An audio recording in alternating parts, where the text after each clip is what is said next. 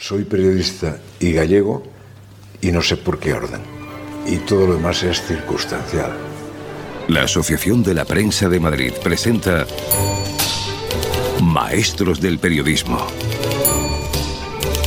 Fernando Onega nace en 1947 en la aldea de Mosteiro, en el municipio de Pol, provincia de Lugo. Mis primeros tiempos en, en esta vida son de un niño de aldea, de hijo de padres agricultores, que teníamos eh, una buena casa cuya parte de abajo eran cuadras, donde estaban las vacas, los cerdos, eh, las gallinas y arriba estábamos nosotros. Mm, mi padre tenía una radio en la que escuchaba por las noches Radio Perenaica y Radio Moscú.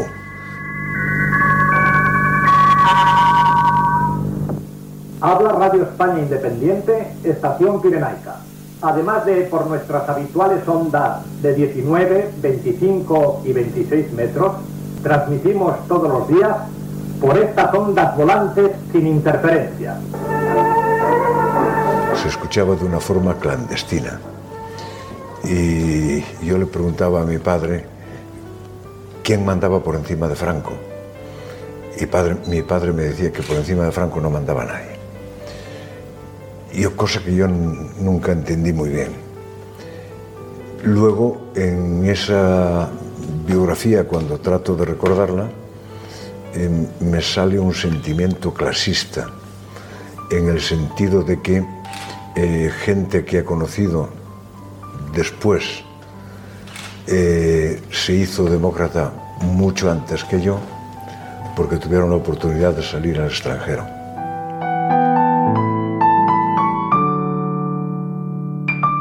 Onega descubre muy pronto su vocación periodística en el seminario. No hay un despertar de la fe, sencillamente hay en una sociedad agrícola como era aquella y empobrecida, eh, tenías muy pocas posibilidades de estudio. Otros padres tenían muy pocas posibilidades de que sus hijos estudiaran fuera de casa. Y entonces el seminario era una oportunidad. Eh, la otra oportunidad era estudiar magisterio. Entonces yo entro en el seminario no porque yo lo pidiera, no porque tuviera una vocación religiosa, sino porque alguien decide que entre en el seminario a estudiar. Y estuve, estuve cinco años. Cinco años y aprendí sobre todo disciplina. Y perdí una cosa, al salir del seminario con 15 años, yo no sabía hablar con una chica, no sabía ligar. Y tardé bastante en saber ligar, estaba, estaba acomplejado de ver unas faldas, por mucho que me gustaran las faldas. Empecé a decaer en mi vocación, porque a todo esto te vas haciendo tu vocación, claro, te están predicando todos los días. Eh, cuando tenía 13 años, yo sentí alguna inquietud periodística. Le hice una entrevista a quien podía hacérsela en el seminario, que era al director espiritual del seminario, con motivo del día del seminario que se celebraba y supongo que se sigue celebrando el 19 de marzo. Le mandé esa entrevista a mi hermano, que hacía eh, puritos, de periodismo en Santiago, y la publicó el periódico La Noche, de Santiago, que hoy no existe aquello, el ver que se publicaba un trabajo mío, hizo que ya empezara a mirar a otros horizontes. Entonces en el seminario entrevistaba a los misioneros que venían en busca de vocaciones para irse al Congo, a irse a predicar el Evangelio por esos mundos de Dios. Y me convencieron de que irse a misionar era una tarea heroica y digna de ejercerse. Se lo conté a mis padres, mis padres me dijeron que bajo su cadáver y aquello hizo que empezara a decaer mi, mi vocación y que me inclinara claramente por el periodismo. Salí y empecé a hacer entrevistas a los profesores del instituto. Siempre tendré la duda de si les hacía la entrevista por el interés periodístico que tenía o para que me aprobaran. Me inclino más por la segunda tesis. Eh, con 15 años tenía una página semanal llamada Vida Estudiantil en el Progreso de Lugo eh, y entrevistaba a todo artista eh, que pasaba por el Gran Teatro de Lugo. Entre otros personajes que recuerdo, Antonio Machín. Dos gardenias para ti, con ellas quiero decir, te quiero, te adoro, mi vida. Y, me hice periodista, yo creo, por dos razones. Una, porque algo de curiosidad sentía por eso, eh, y otra, por lo buena gente que había, lo buena gente que había. Ese Antonio Machín y los demás artistas, que llegaba un chaval de 15 años, imberbe, con los zapatos rotos y una gabardina vieja y reída, llamaba al, a la puerta de su camerino, le decía, le vengo a hacer una entrevista, y te daban la entrevista. Esa es una gente que ya no hay, entonces era maravillosa, maravillosa. Y al mismo tiempo, el periódico El Progreso, que me publicaba esas cosas. Yo les mandaba, obviamente, escritas a mano, y me las publicaba. Es porque han adivinado que tu amor se ha terminado, porque existe otro querer. A mediados de los 60, Fernando Ónega se instala en Madrid para estudiar ciencias políticas, una carrera que compagina con la escuela de periodismo. Los primeros sentimientos democráticos los empiezo a sentir ya en la facultad. Eh, todos los días había asambleas, prácticamente todos los días había manifestaciones, todos los días había detenidos y yo estaba allí entre un colegio mayor en el que vivía que se llamaba Francisco Franco ¿eh? Y el rojerío de la facultad, que ya entonces era una facultad muy movida, estaba, estuvo la mitad del curso cerrada, era el tiempo donde te decían mañana se abre, hay que entrar con el carnet de identidad en la boca. Mi hermano era secretario mmm, particular del Delegado Nacional de Provincias, que era un organismo que había en la Secretaría General del Movimiento. Y entonces me facilitó el que fuera un par de horas por las tardes allí a la Delegación Nacional de Provincias a leer periódicos de provincias y recortarlos. Yo recuerdo que recortaba, pegaba, los pegaba en un papel, no sé lo que hacían después con ello, y por ese trabajo me pagaban 2.000 pesetas. 2.000 pesetas. Y eso debió ser en el primer curso de ciencias políticas, perdón, en el primer curso de periodismo. Sus primeras prácticas como periodista son en la principal cabecera de la denominada prensa del movimiento. Llego arriba, eh, una tarde, me sientan en una mesa, eh, yo llegué a las 4 de la tarde, me dicen frente a ti se sentará otro redactor, que después llegó. La segunda persona que entra en la redacción aquella tarde es nada menos que Manuel Alcántara. Y se convierte automáticamente en mi referente porque yo veía escribir a aquel hombre, leía a continuación lo que había escrito o lo leía al día siguiente y me parecía una divinidad y lo era.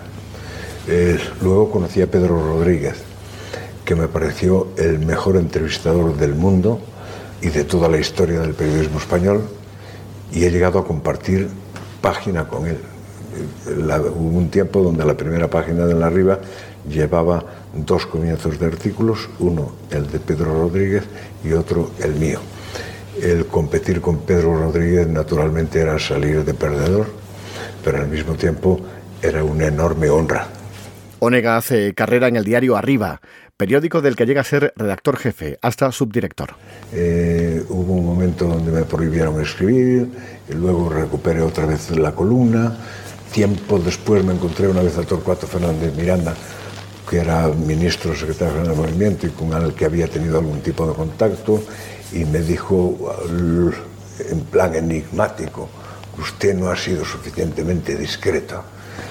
Y lo interpreté como que había contado las conversaciones que había tenido con él o alguna conversación que había tenido con él y como consecuencia de eso me habían, me habían prohibido escribir. Interpreto que fue eso.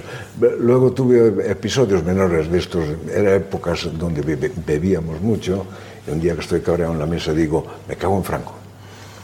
Pues fue, eh, me estuvieron sin hablar quizá un mes. Y, pero vamos, nunca fui dudoso, eh, si es lo que quieres saber, de que yo estaba con el sistema. Y había rojos en el periódico. Es decir, en la etapa de Jaime Camani, había militantes del Partido Comunista trabajando redactores en el periódico, que luego la mayor parte de ellos están en el diario El País. Aquello fue una, yo creo que fue una buena escuela de periodismo, el, arriba. Ahora, era régimen puro. Entre los jóvenes cantábamos una canción cuando estábamos borrachos eh, que decía ay arriba, cuánto perdió, esta sí que es la tumba del fascismo español. ¿Cómo, cómo, superabas el servilismo? Pues a veces eh, cuando tenías que escribir un, un editorial eh, muy facha, muy facha, muy facha, pues escribías el editorial y al contrario.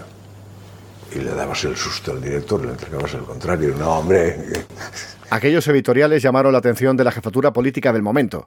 Es el año 1976. El ministro secretario era Adolfo Suárez. En un papel que conservo de la mañana que estoy con él, eh, pone ministro secretario. Nunca ponía ministro secretario general del movimiento, que era el nombre completo del, que era el nombre completo del ministerio.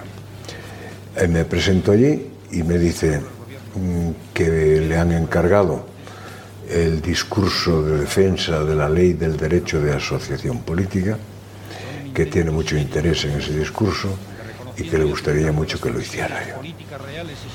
Y ahí eh, empezó la historia. Mm, yo me quedé, escribí el discurso, lo entregué, porque entonces no había correo electrónico ni, esas cosas, lo fui a entregar y nadie me dijo nada.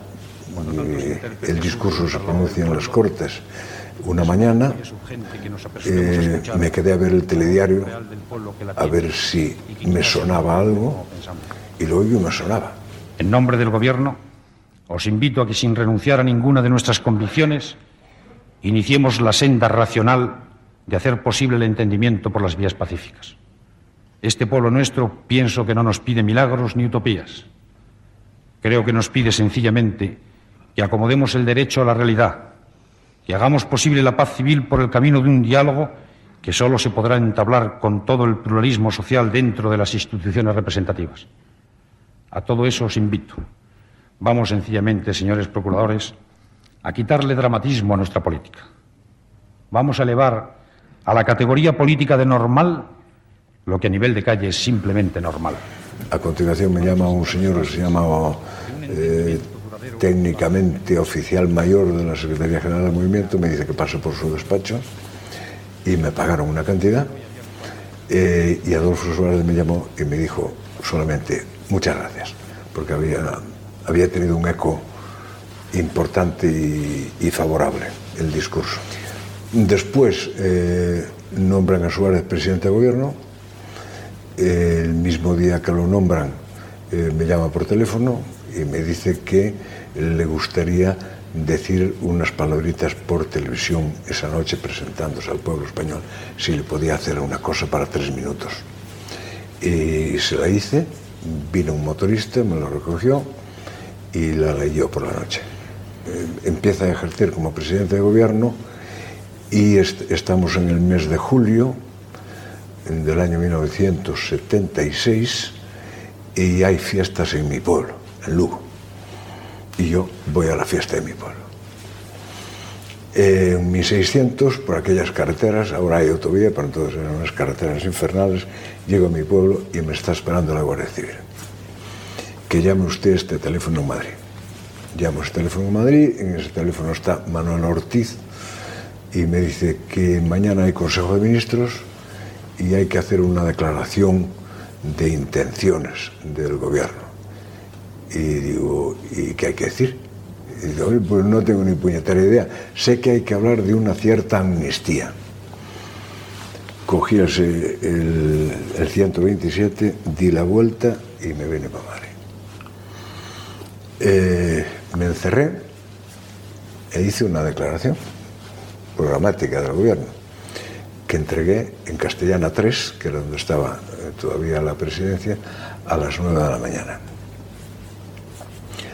No fue la declaración oficial del gobierno, pero sí sirvió de base para la declaración que hizo el, Consejo de Ministros. Y en su momento las Cortes el proyecto de ley para la reforma política, creemos haber llegado a la recta final de ese proceso iniciado hace tiempo del modo más racional y congruente con la sinceridad democrática. Dar la palabra al pueblo español. A partir de ahí, pues cada vez que Suárez hablaba, me llamaba para que le escribiera. Yo tenía mucha confianza con él. Eh, cuando veía algo mal, eh, le llamaba por teléfono y se ponía y le decía y me hacía caso. Hasta un día que me dice, oye, vente para acá. Y entonces fui para allá y se trató de encontrar la fórmula o el formato de, contratación o de fichaje, o como se le quiera llamar, que fue el de director de prensa de la presidencia de gobierno. Mi entrada física en el Palacio de la Moncloa, en la escalera, coincide con la salida física, eh, es más que simbólica, de Carmen Díaz de Rivera. Nos cruzamos ahí en la puerta. Y Carmen Díaz de Rivera me dice, ¿y para qué vienes ahora? Y digo, ¿por qué no? Y dice, coño, dentro de 15 días hay elecciones, eh, lo mismo se va todo al carajo. Y digo, hombre, para jefa de gabinete del presidente del gobierno largarse 15 días antes, porque a lo mejor esto se va al carajo, eh, no me pareció lo más ilustrativo respecto a la persona, la persona de Carmen Díaz Rivera. Y mi primer trabajo fue una nota de prensa de Carmen Díaz Rivera abandonar la presidencia de gobierno. Bueno, ahí, ahí empecé a trabajar. Durante ese año eh, tuve seis meses de euforia. Mm, hacíamos una cosa que no es muy habitual, pero que era un briefing diario a las 4 de la tarde, abierto a la prensa, para comentar lo divino y lo humano eh, y tuve seis meses siguientes de decaimiento y de aburrimiento hasta que me dije, me voy. En, esos seis meses, pues ocurrió, ocurrió que eh, Suárez tenía una visión de la prensa que yo no compartía. Por ejemplo, hace un viaje a las 12 capitales europeas y él la austeridad castellana, esa extraña que yo nunca entendí muy bien, le hace decir que él, la presidencia de gobierno no tiene por qué pagar los viajes a empresas privadas, con lo cual los periodistas que vayan cada uno por su cuenta. Y digo, hombre, eh, no te pueden seguir a 12 capitales, con lo cual fue un desastre y tenía que ser un desastre. Eh, una segunda eh, fue que además es muy ilustrativa de cómo es este país y su gente, eh, se publica que va a hacer vacaciones con un tal Van de Valle, un financiero. Y la gente empieza a llamar a la Moncloa. ¿Y a quién llaman? Al periodista. A explicarle quién es Van de Valle, que no era un tío de fiar. Yo me hago, a base de llamadas telefónicas, un dossier así. Y cuando lo tengo hecho, bajo a Suárez y digo, presidente, no puedes hacer estas vacaciones. Respuesta. Yo hago mis vacaciones con quien me sale de los cojones. Y digo, pues hasta aquí hemos llegado. En todo el tiempo que estuve, ruedas de prensa formales del presidente del gobierno hubo una. Y yo creía que debía haber mucho más, pero se conformaba al parecer con el briefing que yo hacía por las tardes con los, con los periodistas. A pesar de todo, Suárez no me perdonó en principio eh, que me fuera no se quiso despedir de mí. Y sin embargo, hemos terminado siendo grandes amigos. Hay, un libro que se titula Los 50 mejores discursos de la historia. Y uno de los 50 es un, es un discurso de Suárez. Puedo prometer y prometo que nuestros actos de gobierno constituirán un conjunto escalonado de medidas racionales y objetivas para la progresiva solución de nuestros problemas. Puedo prometer y prometo intentar elaborar una constitución en colaboración con todos los grupos representados en las Cortes, cualquiera que sea su número de escaños. Puedo prometer y prometo, porque después de las elecciones ya existirán los instrumentos necesarios, dedicar todos los esfuerzos a lograr un entendimiento social que permita fijar las nuevas líneas básicas que ha de seguir la economía española en los próximos años. Puedo prometer y prometo que los hombres de Unión de Centro Democrático promoverán una reforma fiscal que garantice de una vez por todas que pague más quien más tiene. Puedo prometer y prometo un marco legal para institucionalizar cada región según sus propias características. Puedo prometer y prometo que trabajaremos con honestidad, con limpieza y de tal forma que todos ustedes puedan controlar las acciones de gobierno. Puedo, en fin, prometer y prometo que el logro de una España para todos no se pondrá en peligro por las ambiciones de algunos y los privilegios de unos cuantos. Portavoz Suárez sí, evidentemente lo he sido. Eso es, eso es indudable. Que hice una labor heroica en aquel tiempo, no lo desmiento. No lo desmiento. Porque ahora mismo hay una Secretaría de Estado de Comunicación, hay una ministra que es portavoz y hay centenares de funcionarios trabajando ahí. En mi etapa éramos el Ramón Castillo Meseguer, que se encargaba de las cuestiones técnicas, Pepe Cabero, que hacía un resumen de dos folios eh, que mandaba por fax, un servidor. Éramos los tres periodistas que había y luego una secretaria por la mañana y otra secretaria por la tarde. Y yo tenía al día, pues yo qué sé, 50 conversaciones telefónicas, pues es probable. ¿Alguien se ha quejado de que no hubiera la información en aquel momento? Pues yo no lo conozco. Es decir, que cumplíamos una función decentemente. Y bueno, me sirvió para conocer el poder un poco mejor por dentro. Eh, luego ha cambiado, han cambiado las formas. Eh, me sirvió para conocer la grandeza de algunas personas. Santiago Carrillo, Felipe González, eh, Adolfo Suárez. No voy a hablar de él porque, porque es, mi, es mi ídolo y nos identificábamos tanto que a veces cuando en la radio ponen un testimonio de Suárez, me sobresalto me parezco, parezco yo. Esa es la identificación enorme que, que había. Otros políticos quisieron seguir el éxito de Suárez, su sucesor, Leopoldo Calvo Sotelo, y fue un fracaso. Con toda esta experiencia a sus 30 años, la carrera periodística de Fernando Ónega no ha hecho más que empezar. Eh, se publica la noticia de que me voy en el diario El País, recuerdo, e inmediatamente Eugenio Fontán, director general de la SER, me llama. Eh, si podía hablar conmigo, hablamos y me sugiere eh, la posibilidad de hacer un comentario en hora 25. Yo mm, debo confesar que no había sentido nunca la menor atracción por la radio, pero me pareció sugestivo eso, con lo cual quedamos en que hacía una prueba, a ver, a ver si funcionaba o no, y se la llevaba y ellos decidirían. Hice la prueba, un comentario, lo grabé en un viejo magnetofón que sonaba horriblemente, la llevé, les gustó y empecé ese mismo día ese mismo día, en Oro 25. El catedrático Eugenio Domingo ampliará estos datos que tendrán además el comentario de Fernando Onega. Debo decir que tuvo un impacto rápido. Bueno, tan rápido que si eso lo empecé en el mes de julio, pues en noviembre ya me dieron el premio Ondas por ese, por ese comentario, lo cual significa que por lo menos la SER estaba contenta eh, por cómo iba. Llegamos eh, a vísperas del golpe de Estado.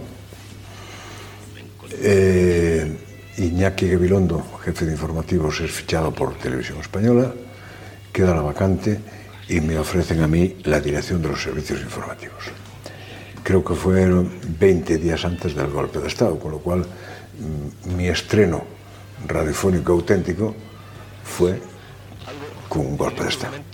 En estos momentos se ha oído un, un, golpe muy fuerte en la Cámara, no sabemos lo que es porque, porque se ven la policía, la, la, la Guardia Civil entra en estos momentos en el Congreso de los Diputados.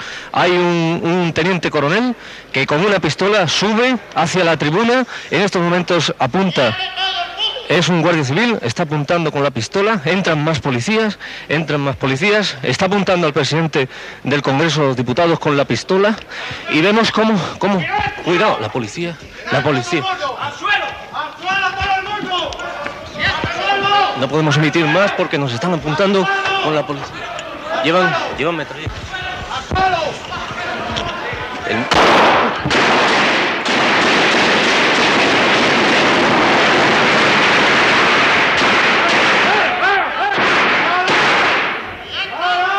En, en, ese momento estoy con el director general.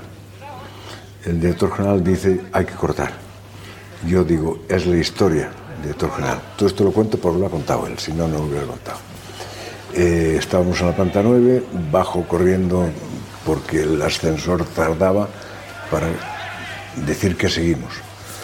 Hay un genio técnico llamado mm, Olavarría que deja conectado, con lo cual tenemos el sonido de lo que ocurre dentro durante toda la emisión.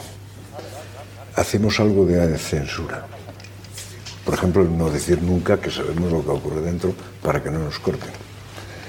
Eh, yo personalmente decido que no se dé un comunicado de comisiones obreras de Oviedo que incita a la gente a salir a la calle porque creo que sacar a la gente a la calle esa noche es provocar pues cualquier suceso sangriento.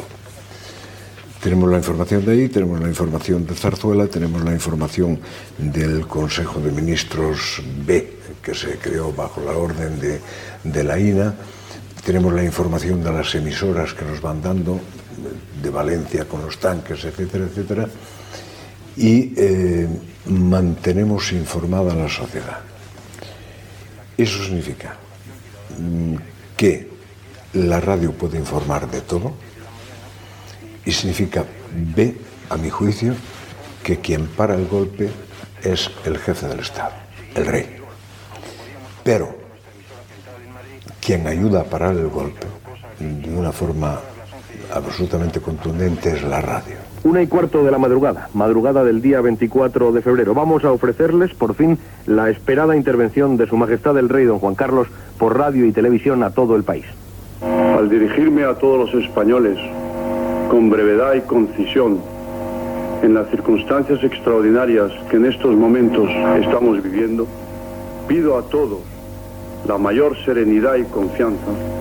La corona, símbolo de la permanencia y unidad de la patria, no puede tolerar en forma alguna acciones o actitudes de personas que pretendan interrumpir por la fuerza el proceso democrático que la Constitución votada por el pueblo español determinó en su día a través de referéndum. Numerosos capitanes generales y altos mandos de las Fuerzas Armadas han mostrado su adhesión inquebrantable a Su Majestad el Rey tras recibir la orden a la que ha aludido el jefe del Estado en su comunicación al pueblo español a través de la radio y la televisión. Estos mandos militares han reiterado asimismo a don Juan Carlos su escrupuloso acatamiento al orden constitucional vigente. 4 y 20 de la madrugada. Ángel de la Vega, en el Ministerio del Interior, ¿alguna novedad? Una novedad importantísima. Nos acaban de en la segunda planta que el capitán general de la Tercera Región Militar, eh, Milán del Bosque, está redactando en este preciso momento la orden por la que anula las anteriores, eh, restableciendo así la normalidad en la tercera región militar. Si hay un golpe de Estado retransmitido en principio por la radio y a continuación no hay información, el golpe de Estado posiblemente triunfe. Si hay una información serena que cuenta la realidad de lo que ocurre, hay muchas posibilidades de que el golpe de Estado fracase.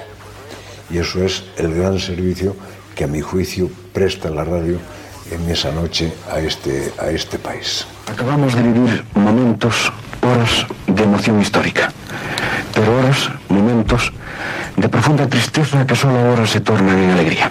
Solo nos apetece gritar, como los diputados, como millares de españoles, viva la libertad, viva la democracia, viva la Constitución, viva nuestro rey. El, hecho de que no tomaran la cadena SER eh, significa que no había un golpe de Estado diseñado debidamente. Es decir, que hicieron una chapuza, como se demostró luego en las conversaciones de Tejero sobre Milán, del Bosch y sobre Armada. No había ni siquiera un mando decidido y claro para que los golpistas pudieran obedecerlo. La chapuza de no ocupar el medio de comunicación que está transmitiendo, pues es tan elemental que no merece ni mención.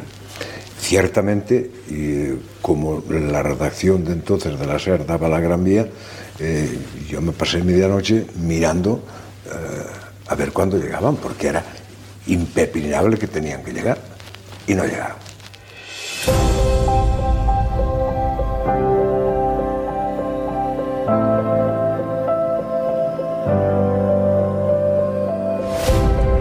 Los que piensan ser periodistas o los que han empezado a estudiar periodismo o están estudiando ya periodismo, yo le tengo que decir lo mismo que les he dicho a mis dos hijas cuando estudiaban periodismo y cuando pensaban estudiar periodismo. Uno, leed mucho.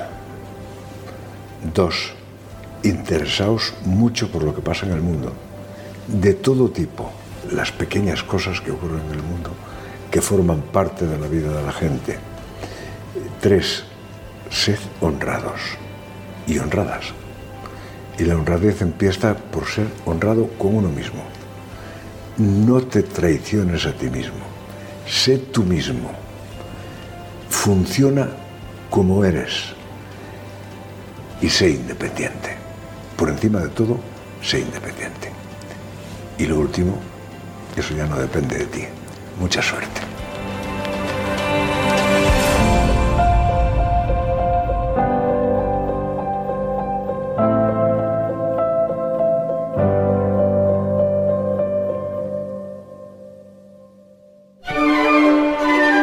Maestros del Periodismo, un podcast de la Asociación de la Prensa de Madrid. Con la colaboración de la Fundación La Caixa y con José Martín en la coordinación. Dirigido por José Antonio Piñero. Es que aquí si no haces un podcast no eres nadie.